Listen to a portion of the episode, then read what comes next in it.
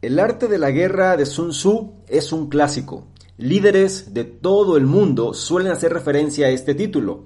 De hecho, es uno de los libros de liderazgo más influyentes de todos los tiempos, lo que enseña puede aplicarse a los negocios, a los deportes, a la vida privada, a la crianza de los hijos, prácticamente a cualquier situación en la que se pueda encontrar conflicto, tensión o competencia. La pregunta es, ¿cómo es posible que un manual escrito hace 2500 años tenga tantos seguidores hoy en día? Bueno, resulta que una buena idea nunca pasa de moda, por lo que si quieres conocer esta nueva versión del arte de la guerra, te invito a que te quedes y analices lo que traigo a continuación.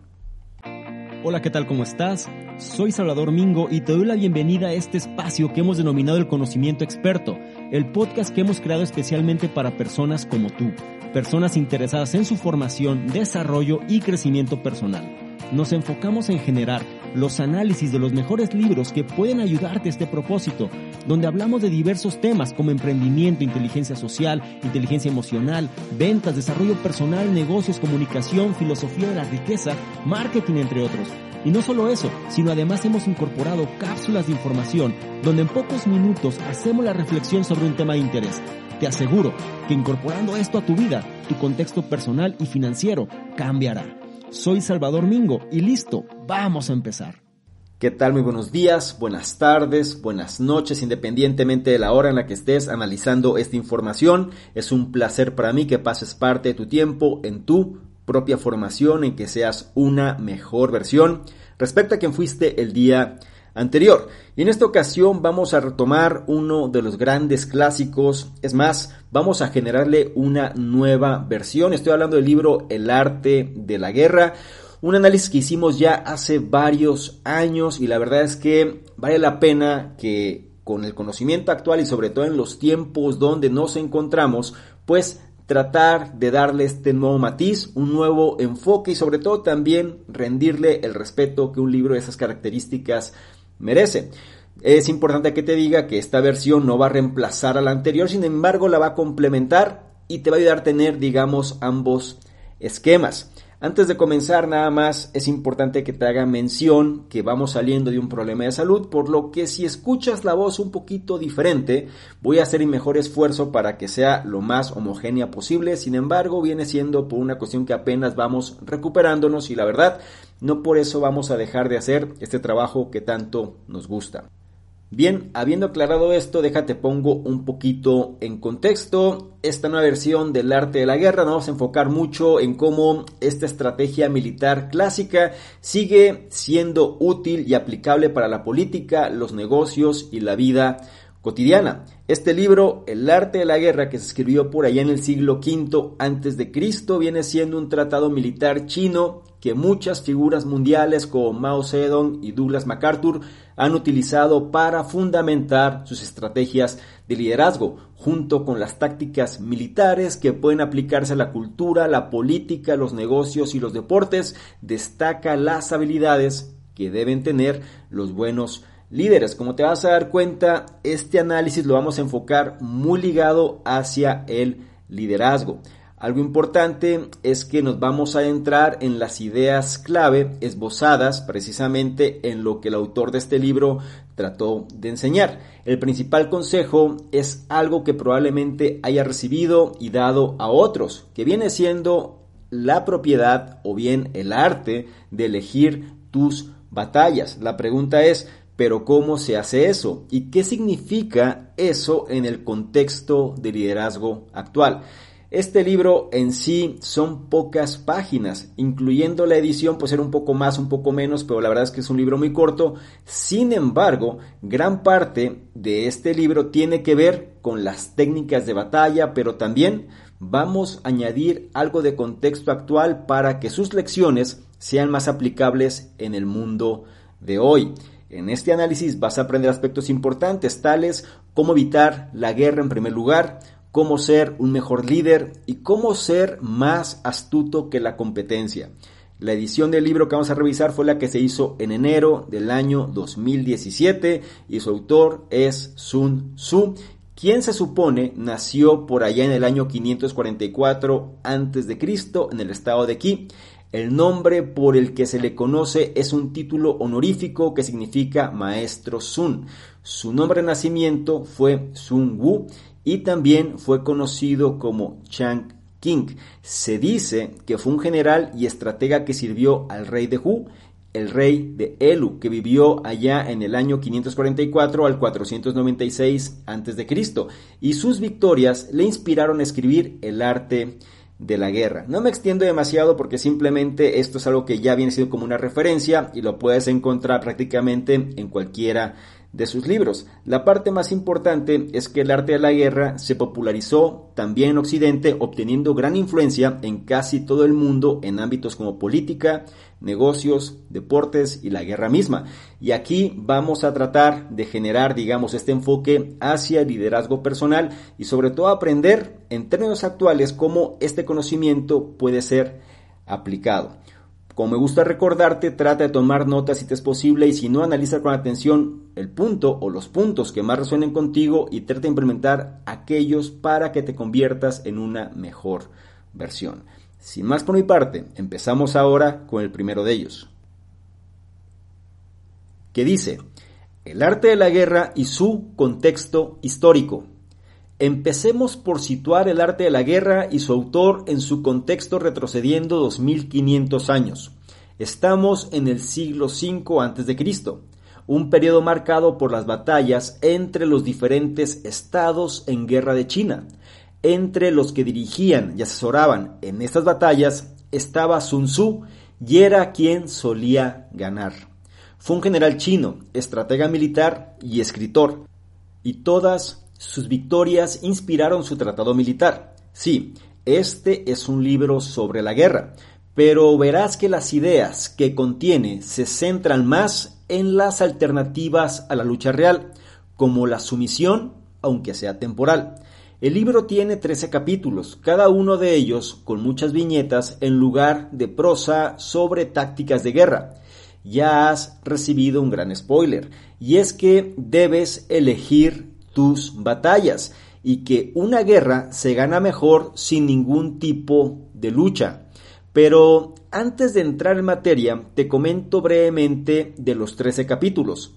Tratan sobre la elaboración de planes, la economía de la guerra, los cinco pilares de un frente unido fuerte, la importancia de defender tu posición, cómo utilizar la creatividad en el campo de batalla, cómo responder rápidamente a los cambios, los peligros del conflicto directo, la necesidad de la flexibilidad, la evaluación de las intenciones de los demás, las tres áreas de resistencia, las nueve etapas de una campaña, cómo emplear correctamente las armas y la utilización de una buena información.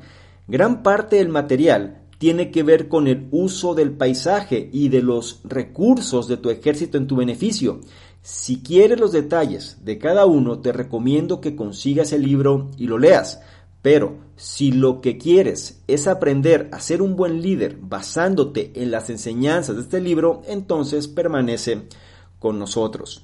Y antes de pasar a los siguientes puntos, déjame decirte prácticamente la idea central de este primero. Y todo se resume en lo siguiente elegir tus batallas. Se dice, la guerra que se gana mejor es aquella en la que no interviene ningún tipo de lucha. En pocas palabras, es la guerra que no se combate. Aquí puede ser complicado, sin embargo, si lo analizamos desde un punto de vista más aterrizado, te vas a dar cuenta que en términos prácticos, pues esto implica que no existe un desgaste.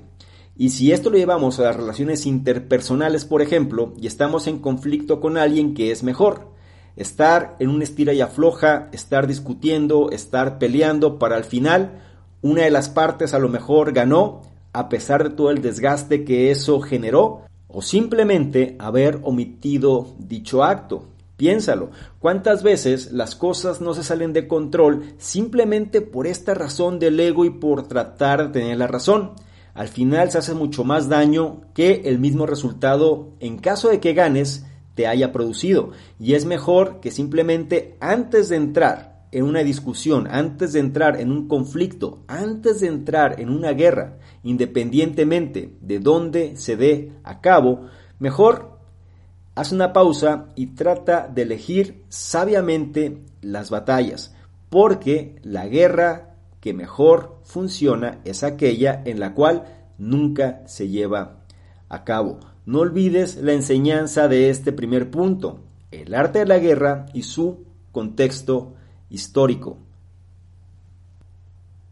Pasamos al punto 2 que nos habla de cómo conseguir la ventaja. El punto 2 dice, utilizar la información para obtener una ventaja competitiva. Sun Tzu era un maestro del poder blando, es decir, intentaba ganar guerras sin luchar físicamente. Si la lucha era absolutamente necesaria, su objetivo era ganar primero las batallas fáciles. La mejor manera de ganar las batallas fáciles es tener conocimientos internos. Así es, Sun Tzu era un fanático del espionaje y de la guerra psicológica. Hoy en día puedes recurrir al espionaje industrial o simplemente puedes investigar en Internet y hablar con tu red de contactos para saber cuáles son las ventajas y desventajas de tus competidores. Ahora pongamos en práctica este consejo. Si te encuentras en una posición en la que tienes que gestionar conflictos y necesitas ganar una batalla, es importante que tengas información precisa sobre tu contraparte.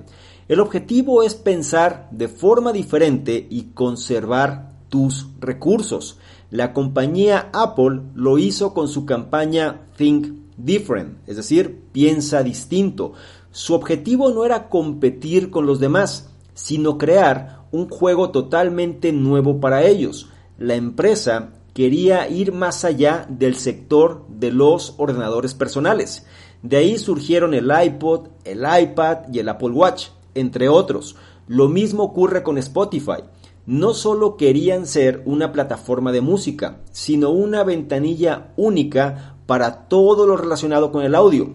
Y ahora puedes encontrar casi cualquier producto de audio que se te ocurra en Spotify. Así que este es el primer paso para evitar la guerra. Empezar un campo de juego completamente nuevo. Ve donde no hay competidores y piensa más allá de sus horizontes. Vamos a profundizar y a entender un poco más esta enseñanza que nos comparte el punto número 2.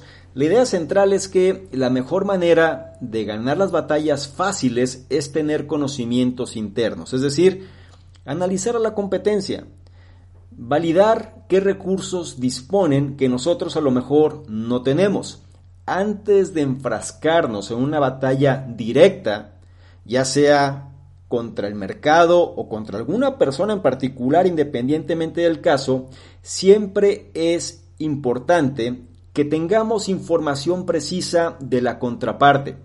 El objetivo, ¿cuál es? Pensar de forma diferente y conservar nuestros recursos. Muchas veces nosotros actuamos por impulso. Ese es uno de los grandes problemas, sobre todo cuando estamos dominados por el ego. Buscamos esta confrontación directa. No hacemos una pausa para analizar precisamente qué es lo que la contraparte tiene que a lo mejor nosotros no tenemos o qué viene siendo aquellos elementos que la distinguen. Es mejor que nosotros sepamos cuáles son las fortalezas que estas personas tienen, cuáles vienen siendo precisamente los recursos que disponen para que no nos tomen por sorpresa. Y algo que sugiere el autor es por qué no iniciar en un terreno completamente nuevo, es decir, no donde la competencia tenga la ventaja, sino que nosotros actuemos en torno en un terreno donde la competencia, la contraparte, pues simplemente puede estar desprevenida. En otras palabras, lo que nos sugiere es empezar un campo de juego completamente nuevo. Ve donde no hay competidores directos y piensa más allá de tus propios horizontes, es decir, pensar fuera de la caja. Esto se dice fácil, obviamente, esto viene siendo unos elementos que muchas veces nosotros ya estamos acostumbrados a escuchar, sin embargo, ¿cómo es que eso se hace? Quizá la forma más clara de entenderlo es imagínate que estuvieses combatiendo en una guerra como tal. ¿Qué pasaría si tú desconoces totalmente los elementos de tu rival y simplemente te lanzas pensando que con lo que tienes será suficiente? La verdad es que eso sería peor que simplemente una moneda lanzada al azar. Si tú recopilas información y te anticipas a la forma en la cual tu contraparte puede actuar en torno a sus elementos y sus recursos, tendrás mayores posibilidades de poder salir airoso de la situación. Es por esto que si tú eliges un terreno donde la contraparte no tenga la ventaja, sino más bien tú con lo que ahora sabes puedes generar un terreno más neutral donde puedas aumentar tus posibilidades, será más fácil o al menos tendrás mayores posibilidades de poder generar una victoria. Recuerda, no te muevas nada más por el impulso, por el ego o simplemente confiado de tus propias capacidades. Mejor siempre mantén este grado de escepticismo. La verdad es que es mejor saber que no sabemos y anticiparnos ante este tipo de situaciones. Más adelante vamos a entender también cuál viene siendo el complemento de esto, sin embargo por ahora ten presente este conocimiento, utilizar la información para obtener una ventaja competitiva. Es turno del punto 3 que nos habla de la rapidez. El punto 3 dice, la velocidad es la esencia de la guerra. Ya hemos mencionado que es importante saber qué hace tu competidor o enemigo. Para ello, puedes desplegar diferentes métodos. A Sun Tzu le gustaba mucho el espionaje. Hoy en día existe el espionaje corporativo, pero también los datos, los estudios de mercado y la inteligencia empresarial. Y aunque es importante que conozcas al enemigo, es igual de importante que te conozcas a ti mismo puedes aprovechar la información que tienes sobre el enemigo, pero no te servirá de mucho si no conoces bien las capacidades, los puntos fuertes y los puntos débiles de tu propio equipo o empresa. Así que antes de hacer un movimiento sobre tu competidor, asegúrate de que sabes exactamente cómo vas a hacer el seguimiento. Piensa en los recursos y habilidades de tu equipo. Preguntas como ¿hay tensiones que puedan explotarse como debilidades? O bien, podrías, por ejemplo, realizar una campaña de marketing más larga para superar a tu competencia. Cuando hagas tu jugada, tienes que ser rápido. Sun Tzu dice, la velocidad es la esencia de la guerra. Aprovecha la falta de preparación del enemigo. Viaja por rutas inesperadas y atácale ahí donde no ha tomado precauciones.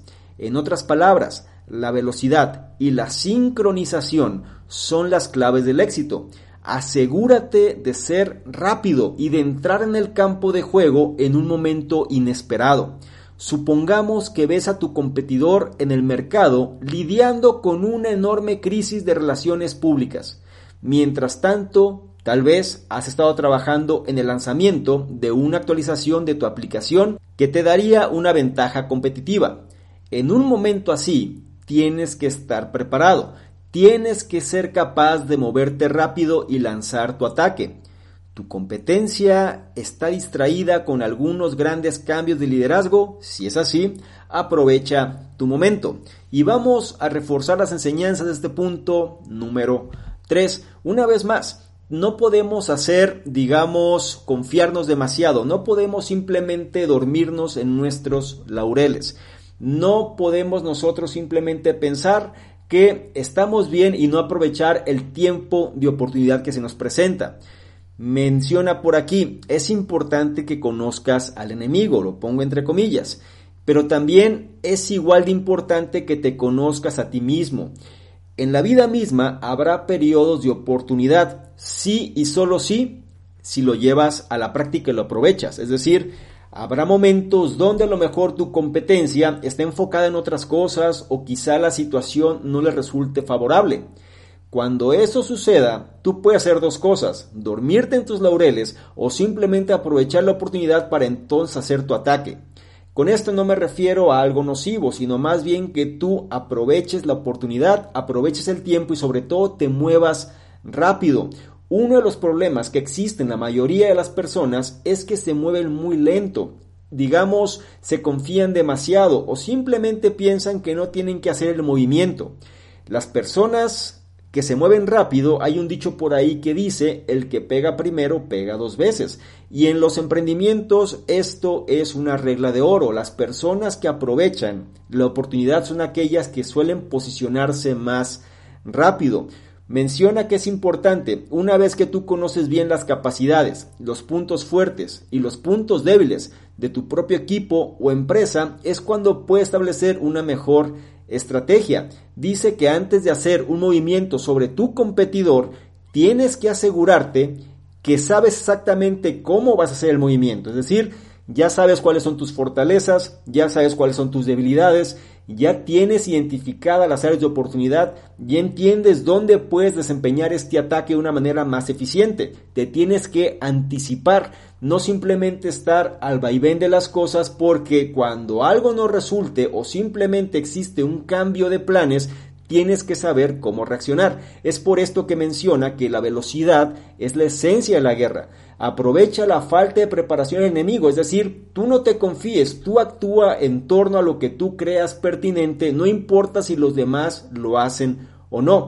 Por esto el autor dice, prepárate para irte por terrenos inesperados, viaja por rutas las cuales no son conocidas y ataca ahí simplemente cuando el enemigo no ha tomado las precauciones necesarias. Si tú te mueves en torno a lo que la contraparte cree que vas a hacer, pues el factor sorpresa simplemente no existe. Y por ende el resultado puede ser predecible precisamente para esta contraparte. Recuerda, la velocidad y la sincronización son la clave del éxito y esto aplica a diferentes ámbitos, en lo profesional, en lo empresarial, en lo personal.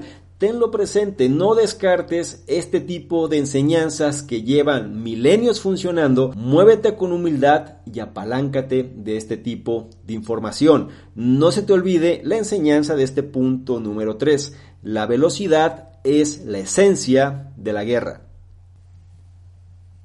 Llegamos al punto 4 y último de este análisis que nos habla de las cualidades de liderazgo. El punto 4 dice las habilidades de un buen líder. Ahora, entremos en lo que Sun Tzu habla y nos dice sobre el liderazgo. Hemos comentado principalmente de estrategias y tácticas de negocios, y eso está muy bien, pero ¿qué consejos tiene este título para ti, para el líder? La idea clave de Sun Tzu sobre liderazgo es algo que ya has escuchado antes. Un líder lidera con el ejemplo, no con la fuerza. Y para hacerlo, un líder tiene que ser lo siguiente. Tiene que tener mucha experiencia, lo que le otorgará la previsión para tomar decisiones sabias. Con esta previsión puede anticiparse a lo que se avecina, ya sea en el contexto de la competencia o en los problemas cotidianos del lugar de trabajo. Un buen líder debe pensar estratégicamente y ser capaz de reaccionar rápidamente a los cambios. Además, un buen líder debe tener algunas habilidades blandas o soft skills, como se le conoce en inglés. Debe ser capaz de actuar con integridad, ser amable y practicar la empatía. Sun Tzu dice que un líder debe amar y proteger a sus tropas. Esto le va a ayudar a ganarse el corazón de su equipo. Otra cualidad que destaca Sun Tzu es la de ser estricto y disciplinado.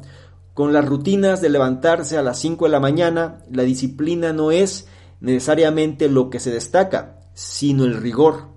Por último, es importante que los líderes mantengan a su equipo en un nivel alto. Para mantener estos estándares y gestionar el rendimiento de su equipo, los líderes deben implementar un sistema basado en la disciplina y las recompensas.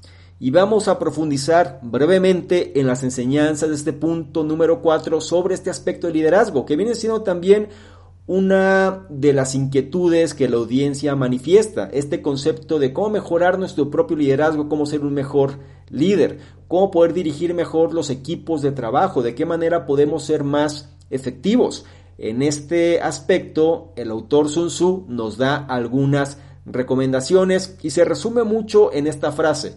Un líder va a liderar con el ejemplo, no con la fuerza, no con la imposición, no por el rango, no porque simplemente tenga, digamos, mayor autoridad significa que ya tiene el respeto ganado. Sin embargo, una manera mucho más efectiva de hacer que las cosas se den es cuando nosotros somos un ejemplo de lo que se supone estamos pregonando. Eso realmente es importante que cada persona lo lleve a su propia realidad. ¿Cuántas veces nosotros no queremos que alguien se comporte de cierta manera, pero nosotros en primera instancia no nos comportamos de esa manera? Nosotros no somos un reflejo de lo que decimos que los demás tendrían que hacer. Y es ahí cuando existe la inconsistencia y simplemente pues el respeto no puede generarse de esa forma. Aspectos importantes. Menciona que un líder tiene que tener experiencia, ¿sí? Esto le ayuda precisamente a tener mayor previsión para la toma de decisiones. De alguna manera es como anticiparse a los problemas. Menciona que el líder también tiene que pensar de forma estratégica y tiene que ser capaz de reaccionar de forma efectiva a los cambios. En pocas palabras, se refiere a este efecto de no ser reactivo, es decir, ser proactivo, no esperar a que las consecuencias nos impacten, sino de alguna manera anticiparnos a estas consecuencias para que una vez que se presenten no mermen de alguna forma pues el desempeño que estamos teniendo. Algo importante es las habilidades blandas, las habilidades soft skill, es decir, actuar con integridad, con amabilidad, y practicar la empatía. No vamos a ganarnos el respeto de las personas simplemente cuando queremos imponer por la fuerza lo que se supone se tendría que hacer. Tenemos que ser empáticos, tenemos que aplicar esos principios que también se relatan en el libro Cómo ganar amigos e influir en las personas. Importante también es no ceder a los caprichos del entorno o de la misma gente. Tenemos que ser disciplinados en nuestras propias acciones y también mantener un grado estricto en aquellas cosas que son importantes. De otra manera, vamos a estar a merced de lo que se presenta. Y muy importante es mantener un equipo en un nivel alto. Y para esto nos sugiere que utilicemos un sistema que pueda fundamentarse por un lado en la disciplina, por un lado en el mérito y por otro lado también si las personas logran generar este resultado, logran mantener la disciplina, logran mantener el rigor, entonces también el esquema de recompensas funciona. Y no nada más bajo un aspecto de liderazgo puro, sino también bajo un aspecto del comportamiento humano. Recuerda el funcionamiento de los hábitos cómo están compuestos por tres elementos importantes. Está este disparador o esta cuestión que manda una señal, después se genera un proceso y al final siempre existe una recompensa. No podemos dejar de lado este tipo de elementos que al final condicionan nuestros propios patrones de comportamiento y podemos apalancarnos de ellos simplemente para obtener mejores resultados y también mejorar en nuestro propio liderazgo personal. Por ahora, no olvides la enseñanza de este punto número 4 que se refiere a las habilidades que componen a un buen líder. Llegamos al final de este análisis, pero antes de pasar a la conclusión, me gustaría mencionarte los aspectos clave de cada uno de los puntos para reforzar aún más las enseñanzas de los mismos. Puedes saltarte esta sección si es que no lo consideras relevante o bien, si quieres de alguna manera reafirmar lo que analizamos previamente, entonces te invito a que prestes atención a lo siguiente. Aspectos clave. Aprende a elegir tus batallas. Una guerra se gana mejor sin ningún tipo de lucha. La mejor manera de ganar las batallas fáciles es tener conocimientos internos. Es importante que tengas información precisa sobre tu contraparte. El objetivo es pensar de forma diferente y conservar tus recursos. Empezar un campo de juego completamente nuevo. Acostúmbrate a ir donde no hay competidores y piensa más allá de tus propios horizontes. Es importante que conozcas al enemigo. Es igual de importante que te conozcas a ti mismo. Debes conocer bien las capacidades, los puntos fuertes y los puntos débiles de tu propio equipo, empresa y persona. Antes de hacer un movimiento sobre tu competidor, asegúrate de que sabes exactamente cómo vas a hacer el seguimiento. Recuerda, la velocidad es la esencia de la guerra. Aprovecha la falta de preparación del enemigo. Viaja por rutas inesperadas y atácale ahí donde no ha tomado precauciones. La velocidad y la sincronización son las claves del éxito. Importante, ¿quieres mejorar tu liderazgo? Recuerda lo siguiente, un líder lidera con el ejemplo, no con la fuerza. A continuación, claves del buen líder. Tiene que tener mucha experiencia, lo que le otorgará la previsión para tomar decisiones sabias. Pueden anticiparse a lo que se avecina. Un buen líder debe pensar estratégicamente y ser capaz de reaccionar rápidamente a los cambios. Debe disponer de habilidades blandas. Debe ser capaz de actuar con integridad, ser amable y practicar la empatía. Otra cualidad que destaca Sun Tzu es la de ser estricto y disciplinado. Es importante que los líderes mantengan a su equipo en un nivel alto. Los líderes deben implementar un sistema basado en la disciplina y las recompensas. Pasemos entonces a la conclusión y cierre de este análisis. Acabas de terminar este conciso análisis del arte de la guerra de Sun Tzu. La clave es que no todos los combatientes tienen que acabar en una batalla. En su lugar es mucho más inteligente evitar la guerra por completo obteniendo información sobre la competencia, pensando de forma innovadora y creando tu propio campo de juego. La mayoría de las victorias surgen de una preparación meticulosa. Si estás bien preparado, puedes atacar rápidamente cuando se presente la oportunidad. Recuerda que la velocidad es esencial. En cuanto a ser un buen líder, asegúrate de ser amable pero estricto. Apóyate en tu experiencia y sé disciplinado. Si predicas con el ejemplo, te ganarás la lealtad de tu equipo. No olvides las enseñanzas de este análisis, el arte de la guerra y su contexto histórico, utilizar la información para obtener una ventaja competitiva. La velocidad es la esencia de la guerra, las habilidades de un buen líder. Cerramos el análisis. El libro en cuestión fue El arte de la guerra de su autor Sun Tzu. En este caso viene siendo una nueva versión la cual puede complementar la que ya existe previamente del programa Conocimiento Experto. Te invito a que revises ambas y entonces me externes tu opinión al respecto, qué te parece y sobre todo cómo ves esta nueva versión en relación a la anterior. Recuerda que aquí analizamos algo muy importante. Tienes que aprender a elegir tus batallas y sobre todo también qué elementos tienes que considerar para convertirte en un mejor líder. Valida por ti mismo las enseñanzas de este análisis e incorpora los puntos que más resuenen contigo, que eso es lo que hará que te conviertas en una mejor versión. Por otro lado, si esta información la consideras de valor, no se te olvide evaluarla, compartirla, darle me gusta, porque de esta forma nos ayudas a llegar a una mayor cantidad de personas que también pueden beneficiarse de este tipo de contenidos. No se te olvide revisar en la descripción los enlaces que ahí aparecen porque te van a llevar a nuestros distintos programas y ya próximamente a salir Revolución 180, así que permanece atento. Y no menos importante, si quieres que interactuemos de una forma más dinámica, porque le tomas una imagen, un screenshot a este contenido, te vas a Instagram, me buscas arroba Mingo y colocas esta imagen en tus historias te aseguras de etiquetarme y poner tus comentarios. Si lo haces, yo te voy a responder en reciprocidad y además te voy a compartir con la audiencia. ¿Te parece bien? Espero que sí. Te recuerdo mi nombre. Soy Salvador Mingo, soy el fundador del programa Conocimiento Experto y yo te espero en un siguiente análisis. Chao.